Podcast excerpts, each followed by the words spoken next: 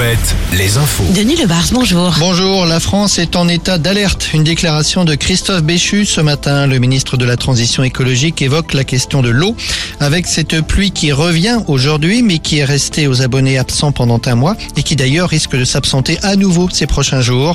Christophe Béchu évoque les premières mesures de restriction pour le mois de mars.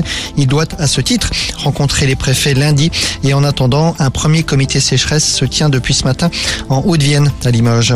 En Charente-Maritime, six projets de réserve de substitution viennent d'être annulés par la justice.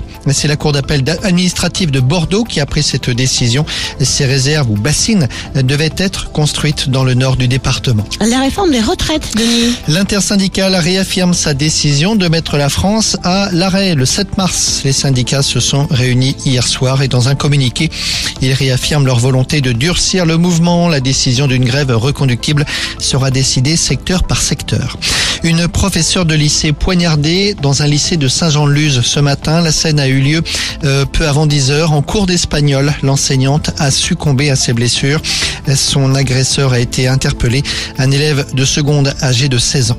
À Angers, l'Institut médico-légal doit se pencher sur ce cadavre découvert lundi à l'état de squelette. Cadavre découvert dans un buisson dans une zone semi-urbaine. Le couple Hollande cherche un pied-à-terre dans le Nord Finistère. C'est une info du quotidien Le Télégramme ce matin.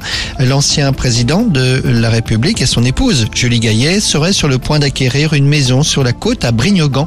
Une partie de la famille de Julie Gaillet est originaire du Finistère. Alouette, la météo.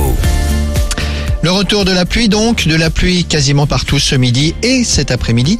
Le tout avec des températures maxi de 10-11 degrés au nord d'une ligne La Rochelle, Poitiers, Châteauroux. 1 ou 2 degrés de plus